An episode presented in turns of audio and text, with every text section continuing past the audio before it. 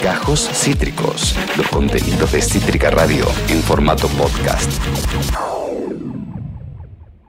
Por lo pronto, eh, estamos en condiciones, eh, todo indica, eh, de saludar a una columnista también, estrella de este programa, de fuera de contexto, sí, la columnista Almendra Nabilidad. ¿Cómo estás, Almendruski? Hola chiques, ¿cómo andan? Hola, hermosa. Hola, Qué amiguiti. fresca que está la mañana, Oh, chicos. está, fr- está fresco pachomba, Oh. ¿no? ¿Qué cosa? Eh, eh, la verdad, Tuti, te estoy viendo ahora que lo dice Almen, eh, eh, te estoy viendo de- muy, muy poco abrigada, raro en ti, amiga. Raro en Ay, ti. porque eh, increíblemente no está calentita esta casa. No te la puedo believe. Sí, está muy lindo. Hay una calefacción acá muy hermosa y entonces, eh, nada, ¿Cuántas estoy feliz. ¿Qué hay de cierto en que hay 90% de probabilidades de que te quedes a vivir directamente en Córdoba? Ay, no me lo digas dos veces. Estoy casi, estoy casi preguntándote qué tanto te molesta ir la semana que viene. Claro, Salir claro. la sem- una semana más desde el estudio. Estoy a Es justo el mensajito que me estabas por mandar. Sí, efectivamente. Este, eh, bueno, lo Casi que... que... quiero que se te rompa la computadora de nuevo, boludo, te juro. Y muy lejos no está, ¿eh? Muy lejos no está de romperse de vuelta la computadora en una cagada. Este, lo bueno es que siempre podré venir al estudio para comunicarme con ustedes. Con Tuti, sea donde sea que esté. Y lo mismo con Almendruski. Porque todos los martes Almendruski nos trae fuera de contexto. Y hoy no es top 5, Almen, pero sí eh, eh, elegiste 5. En este caso, mujeres, ¿no? Para, para, para traernos el día de hoy. ¿De qué va? ¿De qué va el fuera de contexto de este martes? Exactamente. En el día de hoy vamos a hablar un poco sobre cinco mujeres que me parece que, que hicieron historia y que siempre es necesario eh, rememorar lo que hicieron. Eh, y sí, me parece que no es tanto un top 5 porque siempre que venimos eh, haciendo, no sé, mi top 5 de películas Sí. o cosas para ver en casa, digo, son cosas que capaz eh, puedo hablar desde- más de mi favoritismo, de decirles esto se los recomiendo o esto es lo que elijo antes que esto. Y la verdad que estas son mujeres que lo que hicieron eh, digo, son cosas inigualables, entonces me parece que sí, no es ningún ranking, sino es simplemente nombrar las cosas increíbles que hicieron a lo largo de la historia. Me encanta, hoy no hay competencia, ¿eh? son todas grosas por igual, son todas grosas por igual, este, y, y el, y el orden es al azar, el orden es al azar, son cinco mujeres importantes que Almendruski eh, nos trae para compartir en fuera de contexto. Eh, ¿por, ¿Por cuál arrancamos, Almen? A ver. Eh, vamos a arrancar por Rosa Parks, que es, no sé si la conocerán, si conocerán lo que hizo, eh, era una activista afroamericana que luchaba por los derechos civiles en Estados Unidos. Y la verdad que lo que generó, digo, fue una cosa increíble. Y estuve leyendo mucho, la conocía de nombre y conocía un poco su lucha, pero vieron que siempre cuando tenés que investigar sobre estas cosas vas encontrando eh, cada vez más cosas que, que te hacen decir, wow, Sí, qué, qué persona, Increíble. ¿no? lo que, lo que generaron y lo que lograron, que es algo encima tan complicado en una, eh, una cultura como la de Estados Unidos, que en su momento era verdaderamente racista. Eh, la cuestión fue así, el primero de diciembre de 1955, Rosa se niega a levantarse del asiento que tenía en, en un colectivo para cedérselo en ese momento a un hombre blanco. Ella se niega a hacerlo. Y a partir de ahí lo que desata es, eh, primero la enjuician, pues la condenan por conductas desordenadas. Entonces, ¿qué genera? Ella genera un boicot muy grande por diferentes activistas eh, políticos por los derechos eh, civiles de los afroestadounidenses, genera mucha indignación entre la gente y entre los líderes políticos, precisamente entonces se genera un boicot que dura alrededor de 380 días, o sea, una cosa eh, increíble. Este boicot lo que genera es que se... Lo que logra es abolir la ley eh, de segregación racial, que fue precisamente por lo que la condenan a Rosa. Y la verdad que me parece increíble lo que genera y es como eh, el verdadero ejemplo de que a veces también esa mínima acción puede tener un gran efecto significativo y lo podemos como no, notar precisamente en este caso eh, y en muchos más, me parece.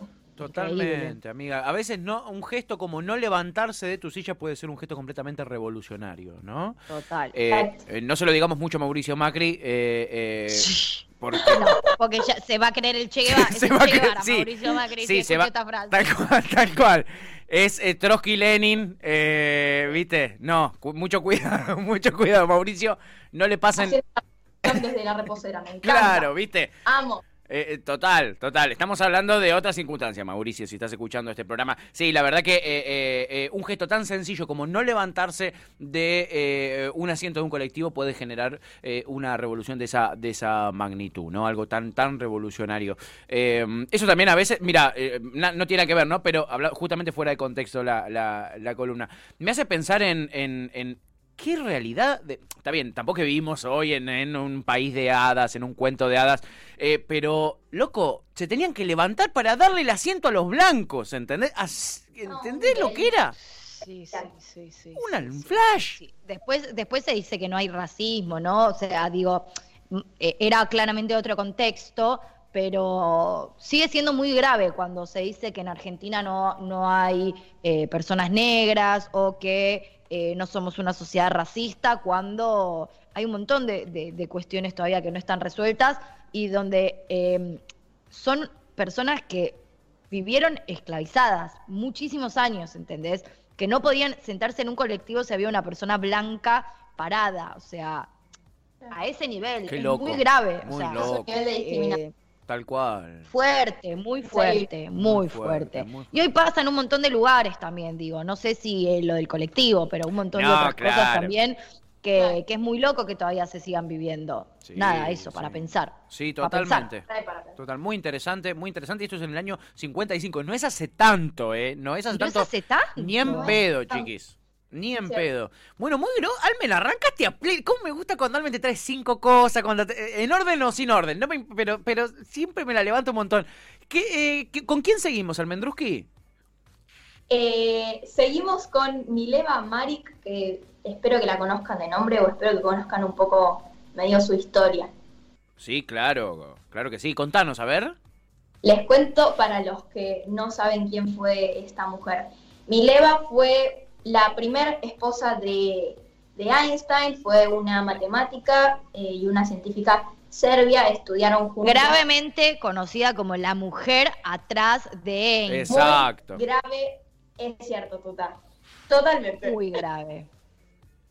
Muy terrible, es verdad que se la reconozca así, pero bueno, la verdad que la historia no la favoreció para nada y incluso fue invisibilizada de una manera Olvídate. atroz. Ella iba a la universidad con, con Einstein, ahí se conocen y se enamoran para después casarse y al poco tiempo, eh, como es sabido, ya la historia nos lo, nos lo contó, eh, después a los, po- a los pocos años Einstein lo que hace es que da a conocer la teoría de la relatividad y acá es cuando empieza el conflicto, ¿no? Porque muchos años después se dieron a conocer cartas entre ellos, alrededor de 43 eh, cartas donde ellos hablaban sobre su teoría, sobre su proyecto, nuestra teoría del movimiento relativo, y ahí da a conocer un poco que Einstein no necesariamente era el único autor de esta, de esta teoría. Exacto. Y lo cual me parece muy, muy loco, porque más allá de que, a ver, no haya sido 50 o 50 o no haya sido, digo, es una cuestión de que la chabona aportó al proyecto, aportó a la idea, porque más allá de que a ella, como decías tú antes, no se la, o sea, se la conoce por estar a la sombra, se la conoce por ser la esposa de, ella era una matemática brillante y tenían las mejores notas de la universidad y eran como ambos, eh, eran dos potencias Sí. eh, y el- en verdad el que se llevó todo el crédito fue, fue Einstein, Sí, porque claro. digo, no sería raro ni sería la primera vez que a las mujeres se nos invisibilizan o que eligen no nombrarnos o que eligen Claro. que nosotras no tengamos el crédito de nada, más Y allá de que nuestro aporte no sea lo suficientemente significativo, ella aportó y la verdad que me parece que es importante como repensar estas cosas porque también es replantear el lugar que nos dieron a las mujeres Total. y digo, no es una excepción, digo, fue durante el siglo XX y durante años, eh, durante siglos anteriores, eh, fueron cosas muy sistemáticas que fueron ocurriendo de que la mujer no tenía el suficiente, la suficiente potestad para eh, realmente ser reconocida por su trabajo, sino que tenía que estar a la sombra del hombre.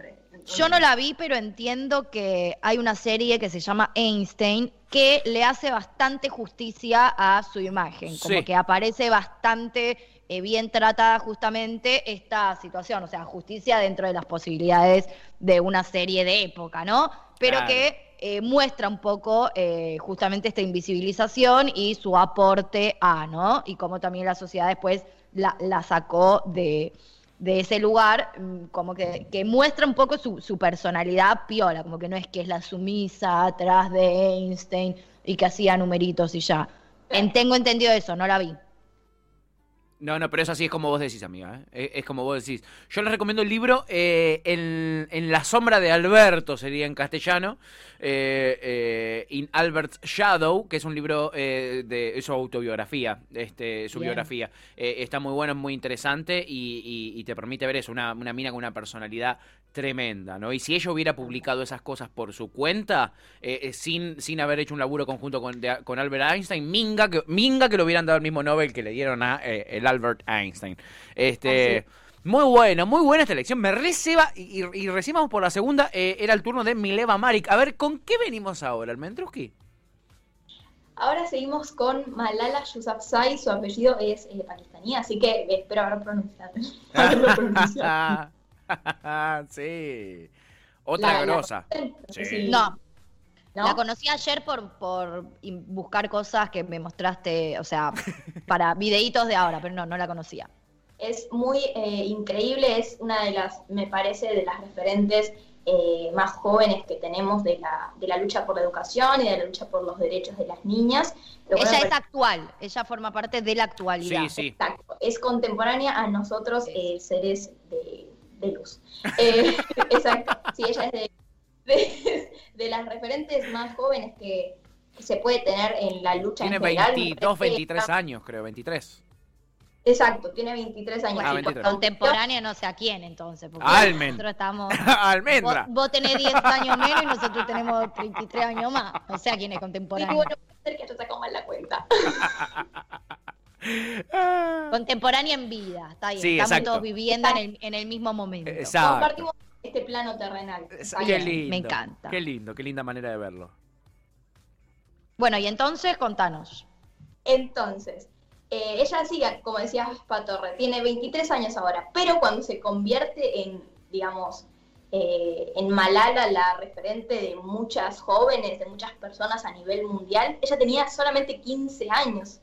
Pasó en el 2012, eh, ella tenía un blog donde escribía diferentes eh, cuestiones eh, que le incomodaban del gobierno de los talibanes, que entre muchísimas otras cosas, le prohibieron a las niñas ir a la escuela. O sea, imagínense la gravedad de, de lo que pasaba. Y ella necesitaba expresarlo, era un gobierno totalmente totalitario. Entonces, eh, ella a partir de ese blog lo que hace es que comunica eh, sus convicciones y sus desacuerdos y su indignación por toda esta situación.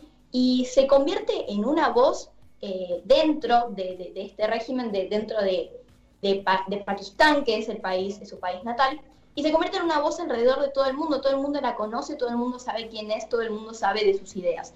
Entonces se convierte en este símbolo eh, por la lucha de la educación de las niñas y recibió, no, si no recuerdo, son dos disparos en el año 2012 eh, por los talibanes Sí. que básicamente querían silenciar